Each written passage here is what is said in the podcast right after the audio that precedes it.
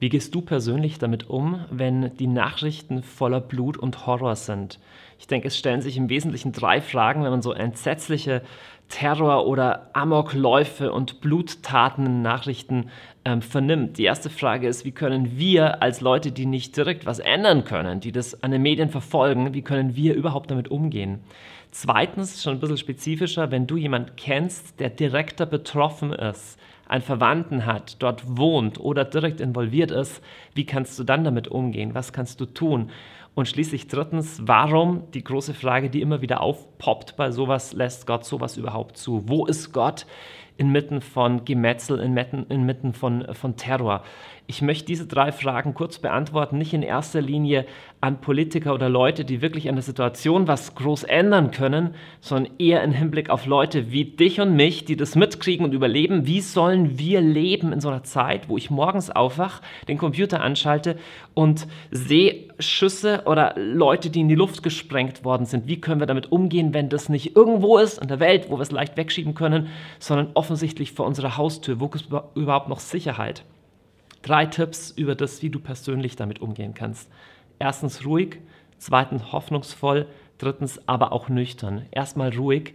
Medien neigen dazu, uns mit einem ganz, ganz, ganz kleinen, aber spezifischen Ausblick aus der Realität zu konfrontieren, aber immer so mit dem Extremsten davon. Also ganz konkret, wenn in einer Stadt irgendwo in Deutschland jemand umgebracht wird auf schlimme Weise, ist das katastrophal und ist das schrecklich, aber es ist nur ein kleiner Ausschnitt aus der ganzen Wirklichkeit.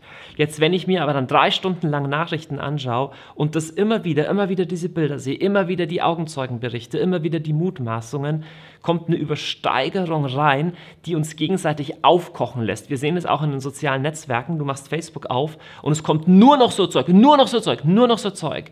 Da kannst du reinkommen in eine Haltung von Verzweiflung, von Panik, die an sich schon gefährlich ist. Das ist ähm, zwar unpopulär, aber es ist trotzdem wahr, ähm, so Sachen wie jetzt gerade passieren, gab es in der Menschheitsgeschichte immer und gibt es in weiten Teilen der Welt immer. Das, ist nicht, das heißt nicht, dass ich es irgendwie kleinreden möchte, aber nicht immer ist es sinnvoll, sich mit allen negativen Nachrichten der Welt zu belasten. Das ist auch ein bisschen die Frage, was tust du als erstes in der Früh und was machst du mit dieser Info dann auch? Mein erster Punkt ist ruhig.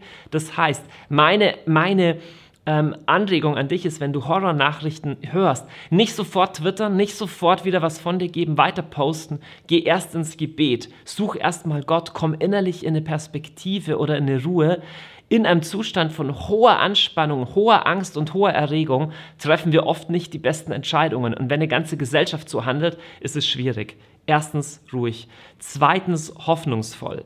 Jetzt, wir wissen, dass es absolut zu den schrecklichsten Dingen gehört, in Unsicherheit zu leben. Okay, wenn du nicht weißt, überlebe ich überhaupt oder werde ich in die Luft gesprengt, wenn ich mich in einen Regionalzug setze oder von jemandem mit einer Machete angegriffen, trotzdem auch hier wieder gilt, wenn wir von all den Dingen nichts wüssten, würden wir etwa genauso gut leben und könnten trotzdem genauso viel oder wenig, genauso wenig daran ändern. Das heißt nicht, dass ich für Medienverzicht bin. Ne? Wir müssen schon als mündige Bürger wissen, was draußen abgeht, aber du darfst die Perspektive nicht verlieren. Okay? Tatsache ist, wenn ein Mensch in Deutschland zehn andere erschießt, ist das absolut schrecklich. Für die Leute, die betroffen sind, die, die Umstehenden, geht eine Welt unter. Jetzt kommt das Aber.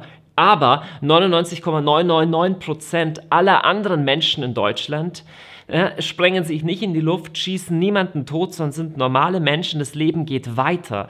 Die Gefahr ist oft, dass wir von einzelnen Aspekten, so von einzelnen Attentaten auch oder Terrorakten oder Morden so runtergezogen werden, dass wir die Perspektive für all das verlieren, was gut ist. Wenn du selber unmittelbar betroffen bist, hört sich das vielleicht wie Hohn an. Sagst du, wie kannst du davon sprechen, dass die Welt gut ist? Ich sage nicht, dass alles in der Welt gut ist. Aber du bist berufen, nicht nur zu reagieren auf die Nachrichten und rumzulaufen, was können wir noch tun, sondern wir Menschen sind berufen, hoffende, glaubende und liebende zu sein. Und Glaube, Hoffnung, Liebe bleibt nie stehen bei dem, was ist, sondern überwindet und sagt, okay, das sind die Pläne der Dunkelheit, das sind die Pläne des Bösen, aber wir belassen es nicht dabei, sondern was ist das Gute, was Gott vorhat. Ihr Lieben, wir erinnern uns oft ungern an diese Sachen, aber es gab schon sehr viele sehr dunkle Momente in der Menschheitsgeschichte. Okay, es gab im Ersten Weltkrieg, im Zweiten Weltkrieg Zeiten, wo in einer halben Stunde Zehntausende von Menschen in nur einem Schlachtfeld erschossen wurden. Ich will nicht das mit dem Extremsten vergleichen, aber einfach dieses Ding, die Welt wird immer schlechter, es wird alles immer böser. Hm, dieses Gefühl hatten schon viele Generationen vor uns das, was heute möglich ist, tun in Besonnenheit, aber nicht in Panik, ist ein Rat, den wir absolut immer brauchen können. Das Leben geht weiter, es gibt immer Grund zur Hoffnung. Hey, als die Kuba-Krise war, als die Sowjets und die Russen sich atomar aufgerüstet haben, gab es Horrorszenarien, dass die Welt innerhalb von ein paar Minuten komplett kaputt ist und alle Menschen tot sind. Terror ist grauenvoll. Aber es ist nicht die ganze Wahrheit. Es gibt so viel Gutes, was in der Welt passiert, was auch heute passiert, was in Europa passiert, was in der muslimischen Welt passiert, was in Deutschland passiert. Wir sollen das nicht aus dem Blick verlieren. Und es ist ganz wichtig, ganz wichtig, der Terror und hinter dem Terror steht der Feind der Menschheit und der Feind Gottes. Der Terror versucht nicht nur Menschen zu töten, sondern versucht Menschen in der Furcht zu lähmen, dass du gar nicht mehr weißt, was du tun sollst, weil du so viel Angst hast der Terror wird überwunden durch Zuversicht und durch Mut. Das heißt nicht so eine Blauäugigkeit. Man kann eh nichts tun. Ich glaube, man muss was, sehr wohl was tun. Ich bete für unsere politischen Leiter um besonnene, aber auch mutige Entscheidungen. Das Böse wird nicht dadurch besiegt, dass man es einfach nur geschehen lässt und sagt, wir müssen die Leute einfach nur noch mehr lieb haben und da wird weniger passieren. Das stimmt nicht. Dem Bösen muss man auch entgegentreten. Aber entgegentreten nicht in einer Haltung von Panik, sondern in einer Haltung von Zuversicht und Mut. Ich meine, das ist sehr praxisnah. Wenn du selber die Nachrichten anschaust und merkst, du kommst unter einen Geist, unter einen Spirit von Bedrückung, von Angst, von, von, äh, von, von Panik, das Gleiche, was ich vorher gesagt habe öffne die Bibel, fang an, einen Psalm zu lesen. Herr, wenn auch Tausende fallen mir zur rechten, mir zur linken, zehnmal tausend, ich vertraue auf dich, okay? Du bist mein Licht, du bist mein Heil. Fang an zu beten und zu proklamieren, bis du in eine Haltung von Zuversicht wiederkommst. Denn erst aus einer Haltung von Hoffnung heraus können wir die Sachen überhaupt sinnvoll beurteilen.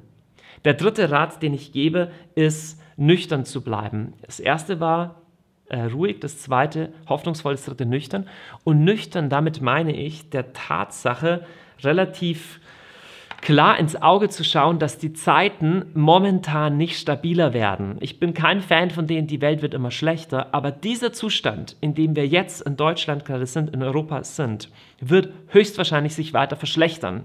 Ich sage das nicht als so ein pessimistisches Statement, sondern wenn du eins und eins zusammenzählst, wenn du schaust, okay, welche welche Konflikte sind im Nahen Osten und welche Konflikte verlagern sich jetzt, weil so viele Leute aus dem Nahen Osten zu uns kommen, auch nach Deutschland, nach Europa, dann musst du sagen, Konflikte werden zunehmen.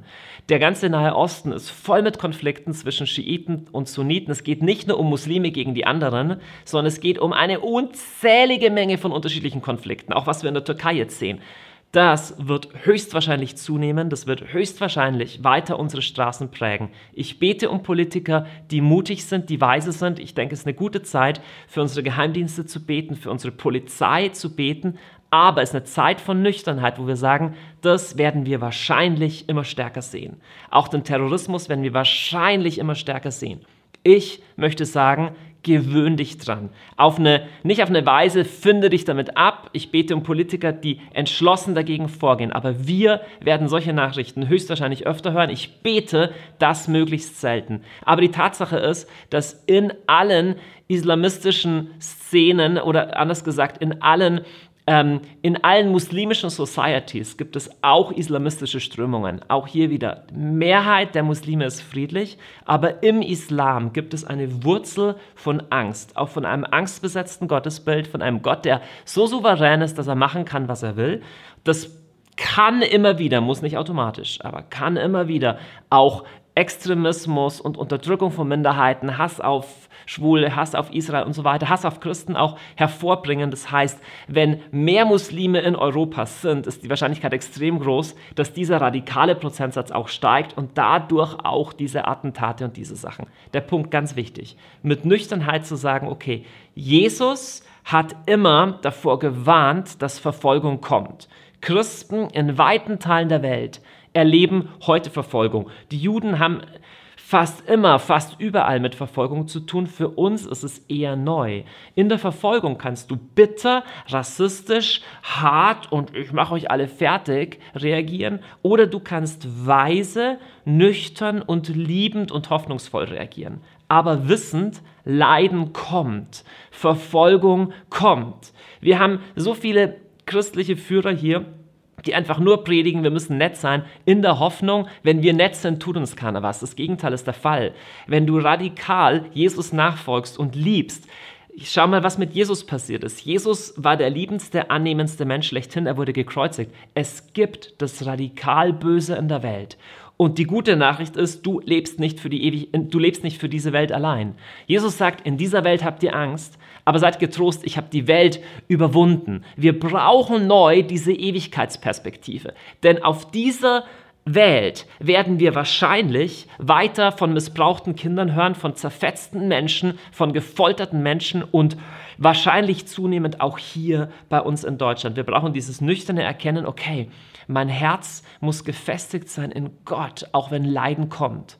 Jetzt sagst du vielleicht, ey, das ist ja die totale äh, Prediger, bla bla bla. Nö, ist es nicht. Wenn du schaust, Resilienzforschung, das bedeutet, wie zum Beispiel Sondereinsatzkommandos, Soldaten oder auch Hilfs Hilfskräfte, ja Helfer, Polizei oder Sanitäter trainiert werden, um in Extremsituationen, in traumatisierenden Situationen standzuhalten. Weißt du, was einer der Hauptpunkte ist? Das heißt, dass sie im Vorfeld diese Szenarien durchdenken.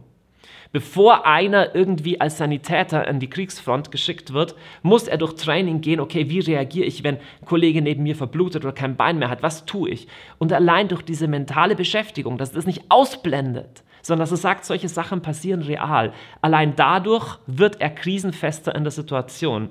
Meines Erachtens tut Jesus das genauso. Er spricht wiederholt davon. Er sagt, hey Leute, die Gewalttaten werden zunehmen. Es gibt Verfolgung in der Welt ähm, nicht finde dich damit ab, aber wisse, dass das kommt. Sei nüchtern über das. Und ich sage das als Botschaft an die Christenheit im Westen. Die meisten Christen auf der ganzen Welt oder ein großer Teil der Christen auf der ganzen Welt hat Verfolgung erlebt und ist siegreich durchgegangen. Wir können auch siegreich durchgehen, aber Verfolgung und Not äh, ist nichts, wovor Europa automatisch gefeit bleibt. Ich bete um ein Herz, das fest bleibt in der Verfolgung, das blickt auf Jesus, das furchtlos vorangeht, aber allein das zu wissen, dass das im Rahmen des Möglichen ist, macht dich ein Stück gefasster. Hier ist auch das Thema Tod ein wichtiges. Du lebst auf dieser Erde für ein paar Jahrzehnte.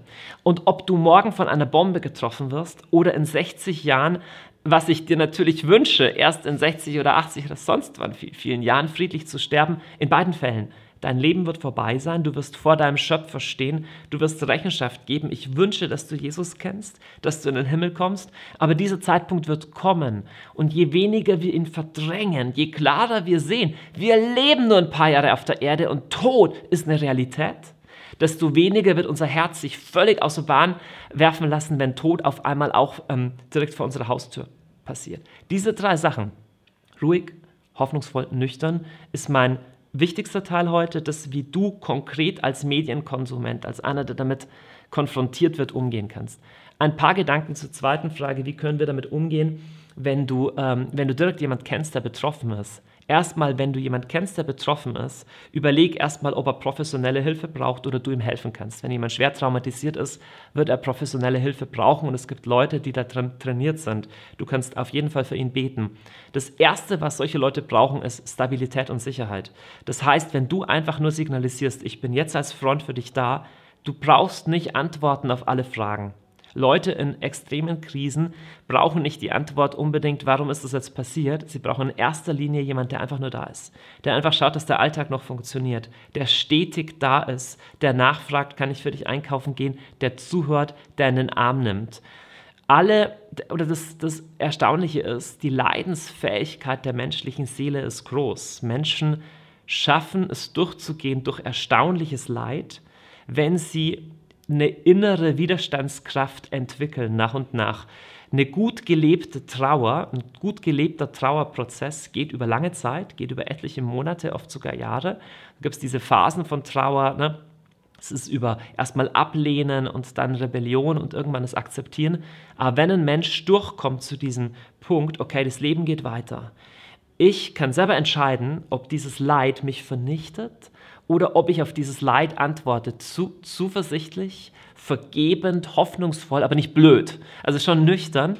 Ähm, das ist das ist jedem Einzelnen überlassen. Du kannst der Person dabei helfen, indem du einfach für sie da bist und auch für sie betest auf jeden Fall. Die dritte und letzte Frage, also Stichwort einfach, man glaubt es nicht, wenn man in der Krise ist, aber das Leben geht weiter, auch jetzt nach diesem Anschlag, welchen auch immer du gerade gehört hast oder gelesen hast, das Leben geht weiter und es passiert Gutes und du kannst dich entscheiden, ob du auf der Seite der Entmutigten und Hoffnungslosen stehst oder auf der Seite derjenigen, die die Probleme sehen und benennen, aber sagen, wir werden das gestalten mit Gottes Hilfe. Der dritte und letzte Frage ist natürlich die schwierigste. Wo ist Gott in alledem? Warum lässt Gott es zu? Erstmal, wenn du, es gibt wenig, was Menschen so erschüttert und so aus dem Konzept wirft, wie wenn Menschen radikal böse sind. Dass böse Sachen passieren oder dass äh, weiß ich nicht, äh, Stürme oder äh, Erdbeben passieren, ist die eine Sache. Aber wenn ein Mensch bewusst einem anderen Böses tut, das packen wir schwer. Und eine leichte Erklärung ist oft, dass man sagt, der hat es gar nicht so gemeint, der ist da reingerutscht, der war psychisch krank, der ist unter Druck gesetzt worden. Das kann alles stimmen. Oder wir hätten ihn nur noch mehr lieb haben müssen, nur noch mehr integrieren, dann wäre das kein Problem. Das mag stimmen, aber es gibt das Böse. Es gibt das radikal Böse. Es gibt es, dass ein Mensch das Böse wählt. Und da wird mich oft interessieren, wie die lieben Atheisten oder die, die Gott nicht kennen, überhaupt mit dem Bösen umgehen können, ohne daran zu verzweifeln. Ich persönlich glaube, dass es das Böse nur deswegen gibt, weil Gott wollte, dass wir Menschen frei sind. Jetzt denkst du dir, Moment, frei? Heißt es, Gott wollte, dass jemand so frei ist, jemanden umzuschießen? Was ist das für ein Gott? Es ist halt der gleiche Gott, der auch wollte, dass du frei bist. Und du bist über deine Freiheit wahrscheinlich recht dankbar. Jetzt ist die Frage, wärst du gerne ein Roboter? Oder wärst du gerne so zugedröhnt auf Psychopharmaka oder in einem äh, in, äh, irgendwo angebunden in einem Stuhl, dass du nichts Böses tun könntest? Weil sind wir mal ehrlich, du tust ja auch böse Sachen. Ich tue auch böse Sachen. Jetzt sagst du, ja gut, aber ich bringe niemand um, ich erschieße niemand. Hoffentlich, ja, zum Glück. Aber Frage, bist du der Richter über dich? Also kannst du definieren, dass du wirklich objektiv einer von den Guten bist. Weißt du, der Punkt ist, jeder sagt, er ist einer von den Guten. Ja, selbst mancher Attentäter sagt, ich kämpfe dafür, dass unsere Gesellschaft mehr, weiß ich nicht, Allah besser gefällt oder gegen das Kapital. Keine Ahnung, wofür die kämpfen. Aber es ist nicht so, dass sie einfach nur kämpfen, weil sie böse sind. Das Problem ist, unser Herz ist trickreich, unser Herz täuscht uns. Und wir tun Sachen, die böse sind und checken es nicht. Also die Frage ist eigentlich, wer ist denn ein Richter? Wer könnte überhaupt definieren, was gut und böse ist? Und da ist mir erstmal relativ entscheidend wichtig, wenn das jemand definieren kann, dann müsste es jemand sein, der selber entsprechend gelebt hat. Und das ist für mich einer der Gründe, warum ich Jesus folge, weil ich Jesus anschaue und sage, okay, wenn irgendjemand sagt, so ist richtiges Leben, dem würde ich das in etwa abnehmen. Aber dann bleibt immer noch die Frage, okay, du hast trotzdem, du sagst, Gott liebt die Freiheit und er weißt du, wenn Gott alle Ursachen für das Böse auf der Welt abschaffen würde, dann müsste halt dich und mich auch abschaffen. Aber jetzt sagst du, wie gehen wir aber damit um, mit diesen Strömen von Blut, mit zerschossenen Menschen, mit Müttern, die ihre Kinder verlieren, mit, mit, mit, mit all diesem Horror? Reicht es, dass Gott auf seinem Thron sitzt und sagt, ich wollte, dass die Menschheit frei ist? Da wäre Gott zynisch und weit weg und eiskalt, vielleicht allmächtig, aber lieblos. Das Unvorstellbare, was Christen glauben, ist, dass Gott nicht irgendwo auf dem Thron rumhängt und sagt, ach, bringt euch einfach um, sondern dass er verblutend unter den Opfern hängt, nämlich an einem Kreuz. Die Botschaft des Evangeliums ist, dass Jesus ein Opfer war, und zwar eines von der absolut desaströsesten, ungerechtesten, grausamsten Prozedur, die bestialischsten Prozedur, die du überhaupt nur vorstellen könntest. Und Jesus hängt am Kreuz und vergibt. Weißt du, wir können auch vergeben, aber meine Vergebung geht nur so und so weit, weil ich habe nicht alles Unrecht der Welt erlebt und ich bin auch kein Gott, der einfach sagen kann, alle Sünde ist vergeben. Aber wenn das stimmt, was Jesus gesagt hat, dass er und der Vater eins sind und dass gleichzeitig Jesus all diesen Dreck, all diese Ungerechtigkeit, all diesen Müll, all, die, all diese Schmerzen auf sich nimmt und nicht abstrakt auf sich nimmt, oh, ich vergib einfach, sondern selber zu Tode gequält wird in dem und dann sagt, ich vergebe all das. Okay, dann ist an diesem Kreuz ein Ort, wo Täter und Opfer sich treffen könnten, wo der, der ihn angenagelt hat, und der, der sein Kind verloren hat, der, der geschossen hat und der, der erschossen wurde, beide erkennen, das ist eine größere Liebe, als jemand anderer hat. Das wäre wirklich eine Liebe, an der sich das Böse totlaufen könnte. Leute, an unserer netten Integrationswilligkeit, und wir sind einfach so lieb, wird sich nicht das Böse der Welt totlaufen. Das kannst du vergessen. Es gibt das Böse in der Welt. Es gibt das Böse im Menschen. Und bis Jesus in Herrlichkeit wiederkommt, wird es auch diesen Clash zwischen Licht und Finsternis geben. Diesen Clash, in dem unsere einzige Hoffnung ist, auf den Gekreuzigten zu blicken. Er ist der einzige Fixpunkt, wo Täter und Opfer sich treffen können wo selbst ein Verfolger wie Paulus, der Lust darauf hatte, Menschen zu töten, Jesus finden kann und umkehren kann. Deswegen bete ich für jeden Attentäter. Ich bete für jeden Islamisten, für jeden rechten Terroristen, linken Terroristen, was es alles gibt. Ich bete, dass sie den Blick zum Kreuz erheben. Und deswegen, ihr Lieben, ist das keine Zeit für Hoffnungslosigkeit. Wenn ein Saulus von Tarsus, der wutschnaubend nichts lieber tat, als Menschen umzubringen und ins Gefängnis zu bringen, der Hauptverkündiger dieser bedingungslosen Liebe Jesu Christi wurde, dann habe ich Hoffnung für unser Land, dann habe ich Hoffnung für Europa. Und zwar nicht, weil das Böse von alleine einfach aufhören wird, sondern weil Menschen, und ich glaube auch viele Muslime, sagen werden, ich habe überhaupt keinen Bock auf sowas. Das ist überhaupt nicht die Religion, für die ich eigentlich angetreten bin. Oder zumindest identifiziere ich mich nicht damit. Und dass auch säkulare Leute sagen, Moment, unsere Gesellschaft, wo sie hinläuft, ohne Gott und ohne Werte und ohne ein tragendes Fundament, es bietet keine Hoffnung. Welche Antwort haben wir denn auf Tod, auf Verzweiflung? Ich habe Glauben, dass diese Personengruppen zusammenkommen und sagen, hey, wir wollen umkehren zum Herrn. Nicht abstrakt zur Religion. Religion muss noch lange nicht gut sein. Oder zu Glauben, sondern zu dem Gott, der für den Menschen ans Kreuz ging, für ihn starb. Der Einzige, der radikal gelehrt hat, liebe deine Feinde, war Jesus. Liebe deine Feinde. Bete für die, die dich verfolgen. Und du wirst vom Opfer zum Gestalter. Denn der, der sagt, ich verwende diesen, diese, diese, diesen Schmerz, und diesen Horror und das Blut, das ich in den Medien sehe. Nicht dafür, um mein Herz bitterer, vergeltender und enger zu machen, sondern um es vergebender, nüchterner, klarer, wahrhaftiger und liebender zu machen. Der ist einer, wie Jesus sagt. Das ist der Sieg, der die Welt überwunden hat. Euer Glaube. In der Welt habt ihr Angst, doch habt Vertrauen, ich habe die Welt überwunden. Und so bete ich jetzt für dich, wenn du jetzt heute aufgestachelt bist, wenn du wütend bist über die Politiker, die nichts tun oder über die Terroristen. Ich bete für dich, wenn du kein Christ bist. Ich bete jetzt für dich, wenn du Politiker oder Polizist bist, dass der Herr dich segnet in deinem Mandat.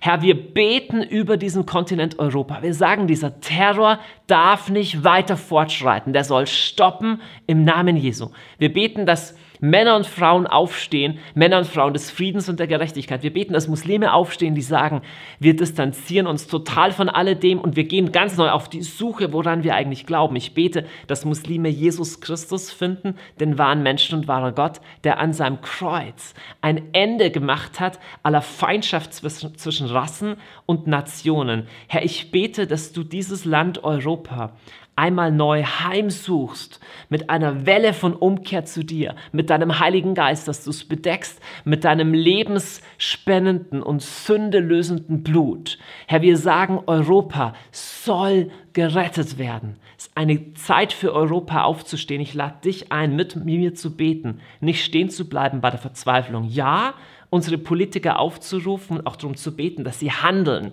dass sie nicht kleinreden, dass sie nicht bagatellisieren, aber handeln in einen Geist von Liebe, von Nächstenliebe, von Freundlichkeit, von Klarheit, von Sicherheit. Das beten wir im Namen Jesu. Gott segne dich. Alles Gute dir.